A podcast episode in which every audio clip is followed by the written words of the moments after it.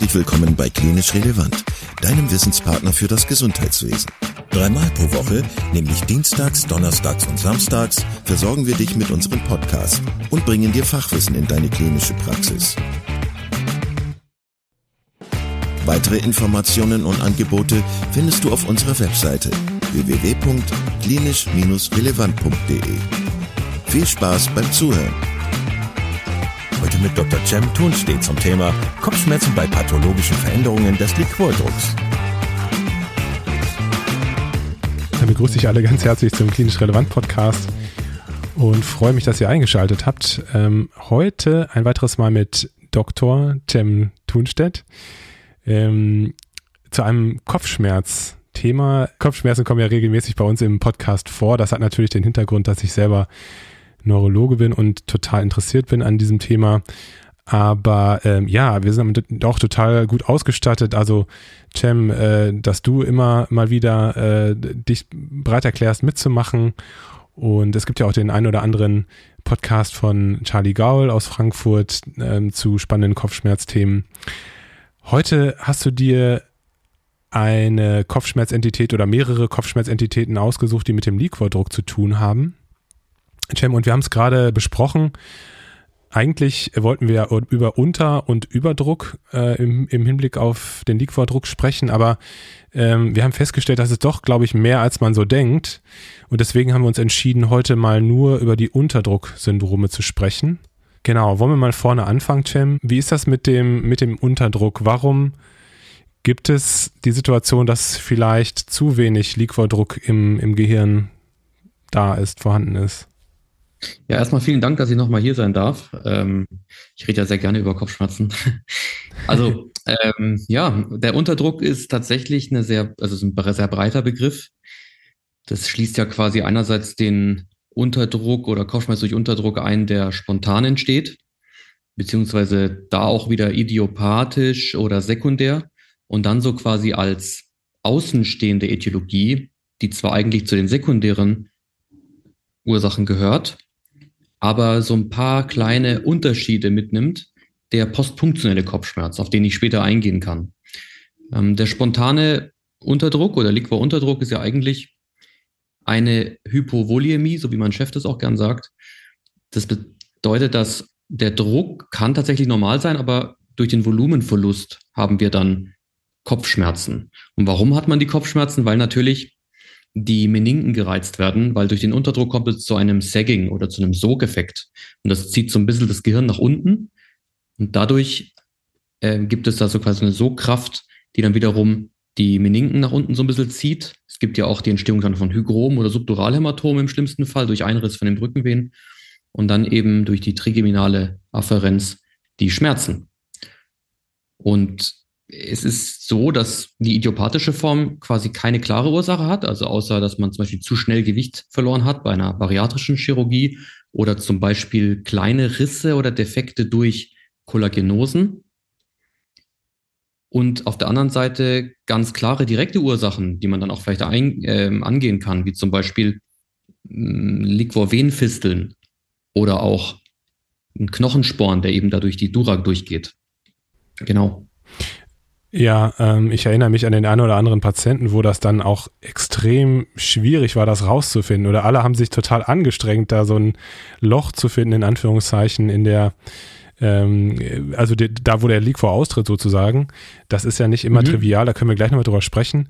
Hm, wie ist das mit der Klinik? Also wie präsentiert sich so ein Patient mit einem Leak vor Unterdruck? Wie, wie würde man das vielleicht anamnestisch schon rausbekommen, dass es möglicherweise damit zusammenhängen könnte? Also wie eingangs erwähnt, ich würde erstmal jetzt auf den Spontan eingehen, weil beim Postfunktionell ist ja eigentlich klar, nach einer gewissen Zeit kommt es zum Kopfschmerz, nach einer PDA-Anlage oder einer Lumbalpunktion. Bei einem Spontan gibt es sehr viele Symptome, die sind sehr unspezifisch, aber es gibt ein spezifisches Symptom, das ist dieser orthostatische Kopfschmerz. Also der Kopfschmerz wird viel schlimmer oder kommt erst, wenn man sich aufrichtet und geht zurück, wenn man sich hinlegt. Jetzt denken viele Migränepatienten, dass sie betroffen wären, das bezeichnet nicht durch die körperliche Anstrengung dieses Pulsieren, was dann auch unter dem Stehen wieder besser wird oder unter Orthostase, sondern tatsächlich ein Schmerz, der dann quasi unaushaltbar wird und man muss sich quasi wieder zurücklegen. und dann ist der auch besser oder ganz weg. Und das kommt natürlich durch die Pathophysiologie zustande. Wenn wir uns in die Orthostase begeben, dann zieht es nach unten und es kommt zu den eingangs erwähnten Mechanismen, die zum Schmerz führen und sistiert dann, wenn man sich wieder hinlegt oder wird dann besser. Weil gewisse Hirnnerven besonders sensibel sind für so Liquordruckschwankungen, vor allem der Abduzens, der auch bei dem erhöhten Druck eine Rolle spielt. Der hat ja einen langen Verlauf über dem Klivus, der kann ja auch beim Überdruck in Mitleidenschaft gezogen werden. Ist der auch bei Unterdruck in Mitleidenschaft gezogen und macht dann zum Beispiel Doppelbilder. Und dann ist der Vestibulocochlearis manchmal beteiligt und es macht dann Schwindel oder ein Tinnitus. Auch das ist auch beim Überdruck zu sehen. Also das sind noch Zeichen, dass es eine Störung der Liquorzirkulation gibt. Und dieser orthostatische Kopfschmerz ist ganz pathognomonisch und ganz, ganz, ganz selten oder auch im Verlauf gibt es den umgekehrten, also einen paradoxen orthostatischen Kopfschmerz, der quasi besser wird, wenn man sich aufrichtet. Aber da der so selten ist, würde ich da jetzt nicht ähm, zu viel Bedeutung äh, beimessen. Also dem nicht zu viel Bedeutung beimessen. Okay. Das heißt, der Kopfschmerz an sich, die Kopfschmerzqualität, die kann sehr unterschiedlich sein. Ähm, aber du sagst, das ist schon sehr lageabhängig. Wenn man sich aufrichtet, kommt es zu einer deutlichen Zunahme, beziehungsweise vielleicht sogar nur, nur im Aufrichten zu dem Kopfschmerz an sich und der ist total rückläufig, wenn man sich wieder hinlegt. Äh, und es können, es können Begleitsymptome auf, auftreten wie äh, Schwindel, Doppelbilder, Übelkeit, Erbrechen, ähm, sowas in der Richtung wahrscheinlich.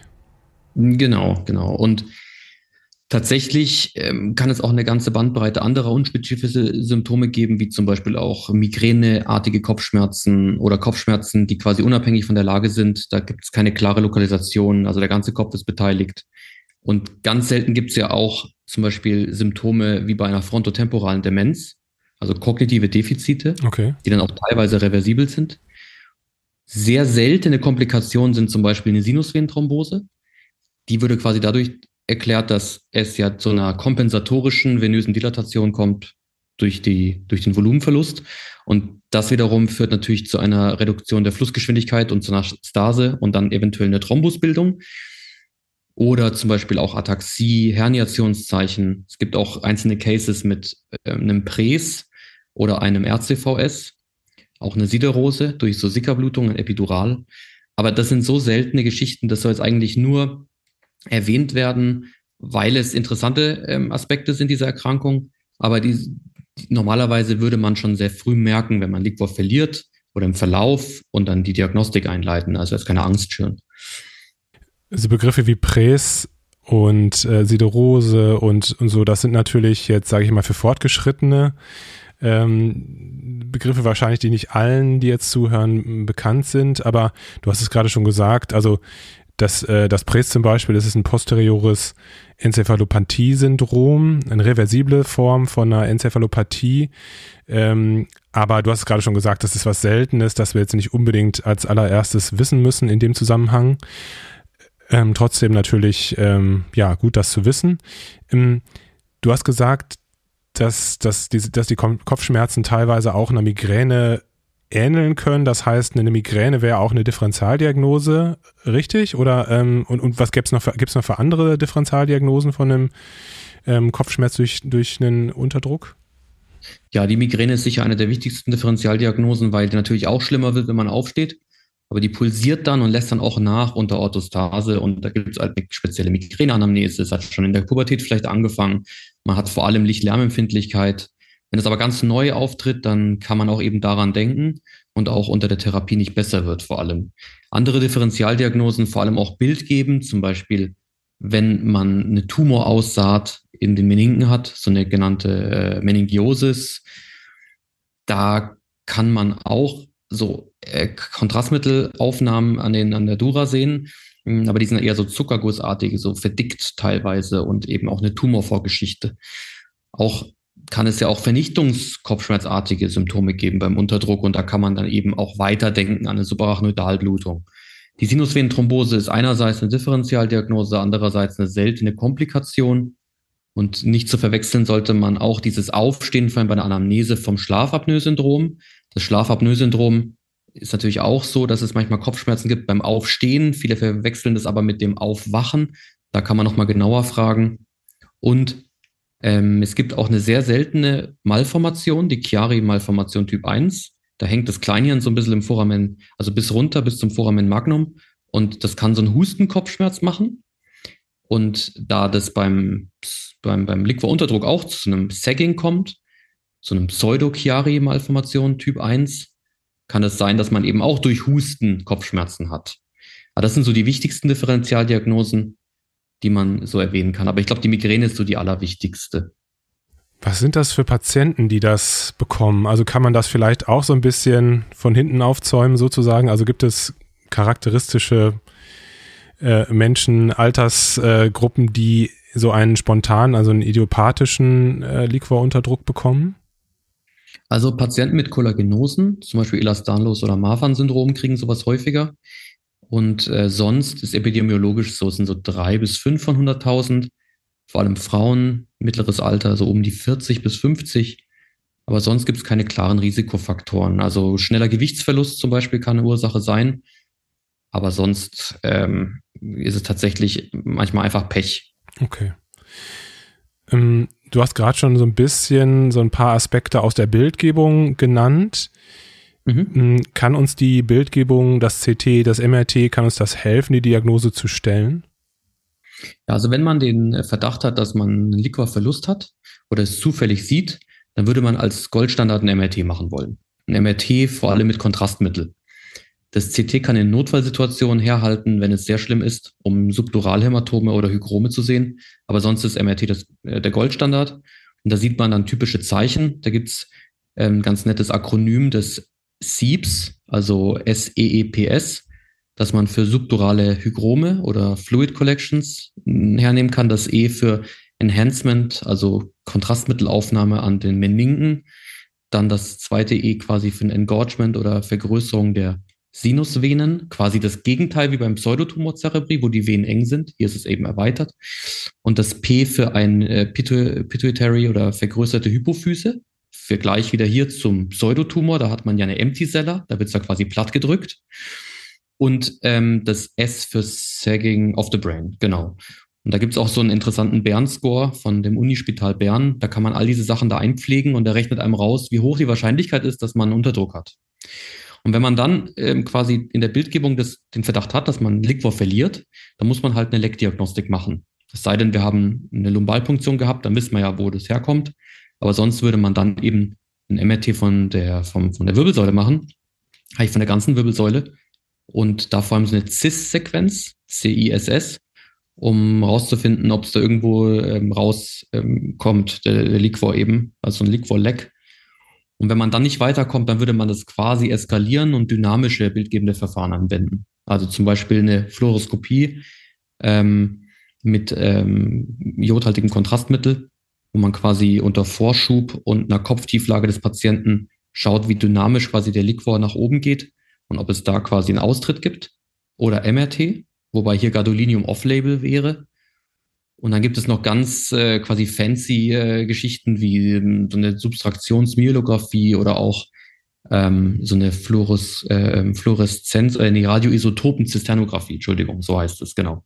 Das kann man dann auch noch anwenden, aber ich habe das noch nie in der Anwendung gesehen. Tatsächlich, bisher hat man mit den bisherigen ähm, Verfahren, die ich äh, erwähnt habe, das meistens schon rausgeholt, zumal auch die Sensitivität nicht immer so groß ist für dieses äh, ganz spezielle Verfahren. Ähm, genau.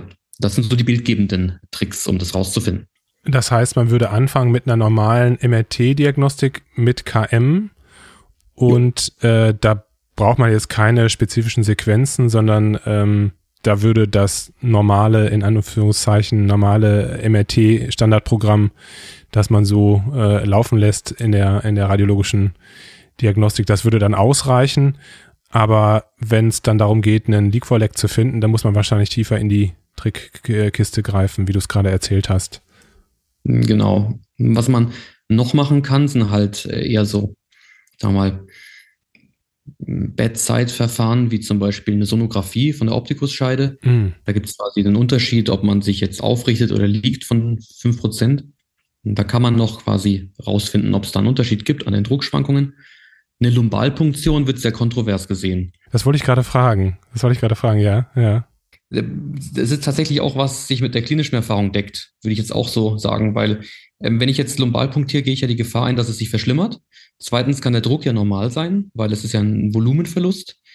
Und äh, drittens sehe ich dann manchmal eine erhöhte Zellzahl oder eine Eiweißerhöhung, die das Ganze dann auf eine andere Fährte lenkt und dann hat man am Ende noch eine Erregerdiagnostik und Antibiotikatherapie.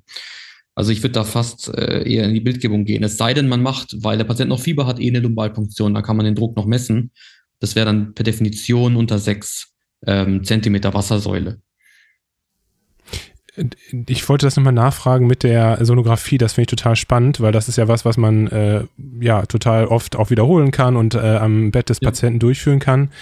Äh, kannst du das nochmal kurz erklären? Also das heißt, man würde die Optikusscheide darstellen sonografisch und würde dann im Liegen und im, äh, im Sitzen würde man die darstellen und was genau kann man dann sehen? Man kann ja die Dicke der Optikusscheide messen. Mhm. Die ist ja erweitert, wenn man zu viel Druck hat. Mhm. Umgekehrt quasi verengt, wenn man, oder dünner, wenn man Druck verliert. Okay. Und quasi, wenn es dann einen Unterschied gibt von 5% der, ähm, des Durchmessers vom Liegen im Sitzen, also quasi eine Abnahme dann, dann kann man indirekt davon ausgehen, dass der Patient einen Unterdruck hat. Und wenn der Patient tatsächlich einen hat, dann kann man das dann auch im Verlauf hernehmen als sonst hm, quasi ein, als ein Marker, wie die Therapie so anschlägt. Wobei das einfacher geht, wenn man es klinisch macht, also wie es seinen Kopfschmerzen geht. Okay.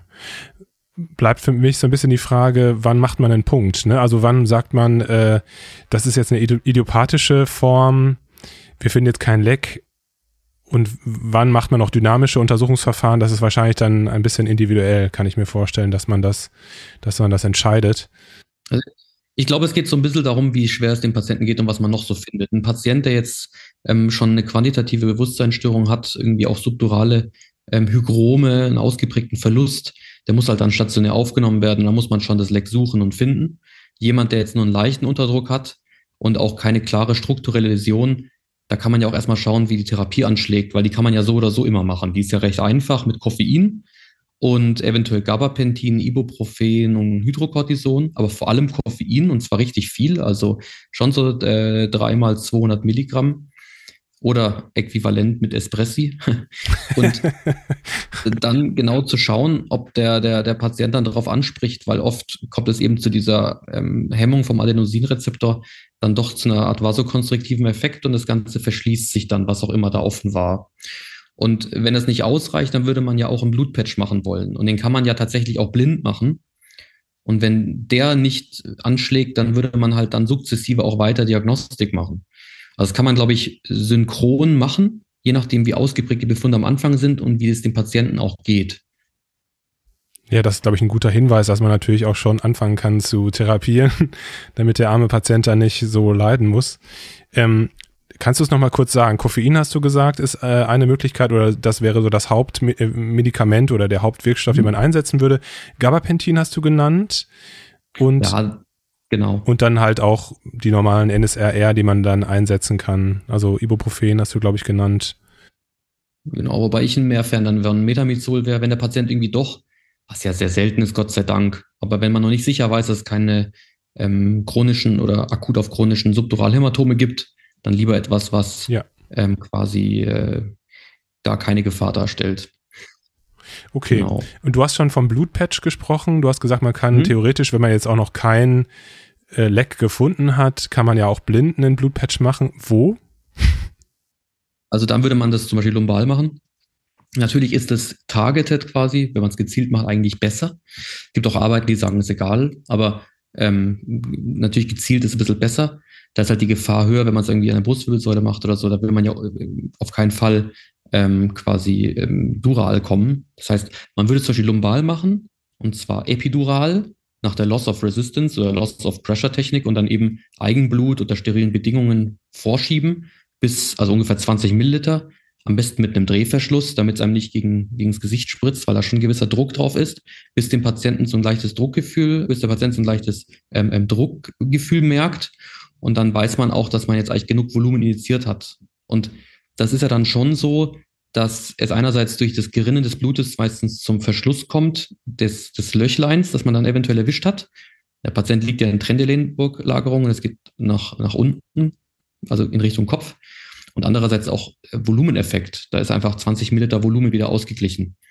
Und wenn das hilft, dann hilft's. Und wenn der Patient darunter gut anspricht, dann ähm, kann man auch erstmal sagen, dann, dann lassen wir erstmal die Diagnostik, solange es jetzt nicht nochmal vorkommt oder der Patient weiterhin noch einen Unterdruck hat. Ähm, aber natürlich wäre es schicker, wenn man dem Patienten gerade je nach, wie vorhin erwähnt, ähm, Läsionslast dann schon den, den, äh, das Leck findet. Und mit dem Koffein möchte man eine Vasokonstruktion erzielen und also gibt es eine Möglichkeit, die Liquorproduktion sozusagen auch anzukurbeln in irgendeiner Form? Wüsste ich jetzt tatsächlich nicht, wie man das ankurbeln kann. Also man kann die ja hemmen mit diesen Carboanhydrase hämmern, wenn man einen, einen Überdruck hat. Ja. Wie man die Produktion eingrenzt, wüsste ich jetzt nicht, dass man äh, da irgendwie was groß äh, äh, finden kann, dass man, äh, was, dass man gibt. Aber man kann es ja, wie gesagt, mechanisch durch Gabe von Nazel oder durch Gabe von dem Eigenblut oder Plasma-Expander oder Fibrinkleber gibt es ja mittlerweile mehrere Alternativen ähm, quasi ersetzen. Ja. Und wenn jemand eine, eine, klare strukturelle Läsion hat, zum Beispiel einen großen Knochensporn oder so, dann muss man natürlich mit den ähm, Chirurgen besprechen, ob es etwas gibt, was man dazu machen möchte. Stimmt, das haben wir noch gar nicht erwähnt, dass es natürlich auch ähm, ja, durch, durch Sporne, durch Knochensporne, aber auch durch, durch Verletzungen sozusagen dazu kommen kann, dass es da ein Loch in der Dura gibt und äh, Liquor aus, austritt. Genau, das kann man ja dann auch gegebenenfalls chirurgisch oder neurochirurgisch angehen. Genau, genau. Oder sogar tatsächlich neuroradiologisch bei diesen Liquor-Venen-Fisteln kann man auch so eine, so eine Embolisation machen. Mhm. Aber das ist schon auch selten. Ja. Lass uns zum Schluss nochmal über ähm, den Liquor-Unterdruck nach einer Lumbalpunktion oder nach, nach, nach einem PDK äh, sprechen. Ähm, mhm, was man da, was man da therapeutisch machen kann. Ähm, Gibt es da irgendwelche Unterschiede jetzt so therapeutisch oder würdest du sagen, das ist eigentlich die gleiche Geschichte, was du gerade schon so erzählt hast? Also ähm, etiologisch trifft es ja vor allem ähm, junge Patienten, vor allem Patientinnen mit ähm, eher einem quasi niedrigen Ge ähm, Körpergewicht. Die Klinik ist eigentlich gleich. Ähm, es gibt Arbeiten, die das verglichen haben und gesagt haben, es kommt eher zu ähm, quasi kochleeren Symptomen, also Hörstörungen beim spontanen Liquorunterdruck als beim postpunktionellen. Wahrscheinlich, weil es einfach ausgeprägter ist und da ein bisschen mehr der Vestibulocochlearis in Mitleidenschaft gezogen wird. Bildgebend ist es eigentlich auch gleich, also wird es auch genauso abarbeiten. Äh, nur muss man halt jetzt nicht das äh, spinale MRT machen unbedingt, weil wir haben ja, wir haben ja eigentlich die Ursache. Wenn es so zeitlich assoziiert ist, so ein paar Tage später kommt, muss natürlich auch sagen, jeder, also fast jeder kriegt Kopfschmerz nach einer Lumbalpunktion. Ähm, und es geht auch in den meisten Fällen einfach weg. Ähm, selten ist es so, dass der Patient dann wirklich ähm, manifeste Kopfschmerzen bekommt, die dann auch nicht weggehen und auch schlimmer werden. Und da kann man dann tatsächlich überlegen, schon mal Koffein zu geben, und wenn es dann nicht weggeht, dann müsste man tatsächlich überlegen, ob man äh, Blutpatch macht. Einfach auch gleich therapeutisch. Das Theophilin, spielt das noch eine Rolle? Weil das ist noch was, was ich so aus meiner Assistentenzeit zumindest kenne, dass man das auch gegeben hat bei, bei einem postpunktionellen Kopfschmerz. Stimmt, das, das gab es auch. Das ist ja quasi die Alternative zum Koffein. Ich habe das noch nicht eingesetzt bisher, weil die Patienten alle eh viel Kaffee trinken wollen und äh, da irgendwie Koffein quasi klingt ungefährlicher äh, oder nicht äh, nach, einem, nach einem Medikament und irgendwie da äh, bekömmlicher war. Ja. Ähm, was immer ganz, also ganz äh, lustig ist, dass die Patienten dann sagen, ja, aber ich habe doch sehr viel Kaffee getrunken hier auf Station und der hat ja oft kein Koffein. Natürlich wird es dann nicht besser. Ja. Das heißt, man kann die, die, die, die Stationskaffee oft auch einfach ignorieren und sagen, entweder sie kriegen jetzt einen guten Espresso und zwar mehrere am Tag oder sie nehmen einfach diese Koffeintabletten. Ja. Alles klar, gut. Und ähm, ja, beim Thema ähm, post postpunktioneller Kopfschmerz ist ja auch nochmal die, die Form der Punktion wichtig, beziehungsweise die Technik und äh, das Material, ja. das man benutzt. Das war ja früher auch nochmal so, dass man ja ganz andere Nadeln benutzt hat, die ja. deutlich höheres Risiko hatten. Aber ja. ähm, genau, das ist jetzt, glaube ich, nicht so wichtig. Ja, also man kann halt, äh, was ganz, ganz gut ist, man kann ja den Mandrin wieder reintun, bevor man die Nadel zieht und es auch quasi drehend rausziehen. Das hat wohl die Rate ein bisschen gesenkt. Und natürlich die atraumatischen Nadeln, die ja quasi mittlerweile überall schon Standard sind. Und dieses, dass man sich danach hinlegt, viel Wasser trinkt. Ich glaube nicht, dass das, also ich, das gibt tatsächlich sogar, glaube ich, äh, Arbeiten, die das widerlegt haben, aber auch so macht es, glaube ich, nicht den großen Unterschied. Aber die Technik, wie man punktiert und auch die Größe der Na also die Dicke der Nadel, die machen schon einen großen Unterschied aus, Und da gibt es wenigstens die Prophylaxe noch im Vergleich zum Spontan. Da kann man ja nicht viel Prophylaxe machen. Ja, ja klar. Einverstanden. Das ist ein gutes Schlusswort, würde ich sagen. Vielen Dank. Das hat Spaß gemacht. Ich äh, würde sagen, wir treffen uns ein zweites Mal für die ähm, Syndrome oder ja für das Kopfschmerzsyndrom, wo halt der Liquordruck erhöht ist. Das wird mhm. auch noch spannend. Gerne. Vielleicht reden wir dann auch noch mal über den Normaldruck-Hydrocephalus, weil ich glaube, dass das manchmal natürlich auch so ein bisschen zu Verwirrung führt, äh, wie das ist mit dem normalen äh, Liquordruck, mit dem Über- und Unterdruck. Ähm, ja. Meistens hat der Normaldruck äh, Hydrocephalus natürlich nichts mit Kopfschmerzen zu tun, aber wir können es zumindest mal anschneiden. Ja, gerne. Also vielen Dank. Das äh, sind auf jeden Fall wichtige Themen. Alles klar. Lieber Cem, bis bald und äh, ja, dir noch einen schönen Abend. Ja, dir auch. Vielen Dank. Vielen Dank, dass du heute wieder zugehört hast und unser Gast gewesen bist. Wir hoffen sehr, dass dir dieser Beitrag gefallen hat und du etwas für deinen klinischen Alltag mitnehmen konntest.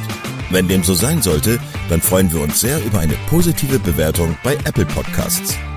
Falls du Lust hast mitzumachen und es einen Themenbereich gibt, in dem du dich besonders gut auskennst, dann melde dich doch gerne unter kontakt@klinisch-relevant.de. Gleiches gilt, wenn du Themenvorschläge oder konstruktive Kritik für uns hast. An dieser Stelle auch der Hinweis auf unseren Newsletter, den du unter www.klinisch-relevant.de abonnieren kannst und der dich immer auf dem Laufenden hält. Wenn du dich für unseren Newsletter einträgst, bekommst du einen 5-Euro-Gutschein, mit dem du in unserer Fortbildungsakademie einkaufen kannst.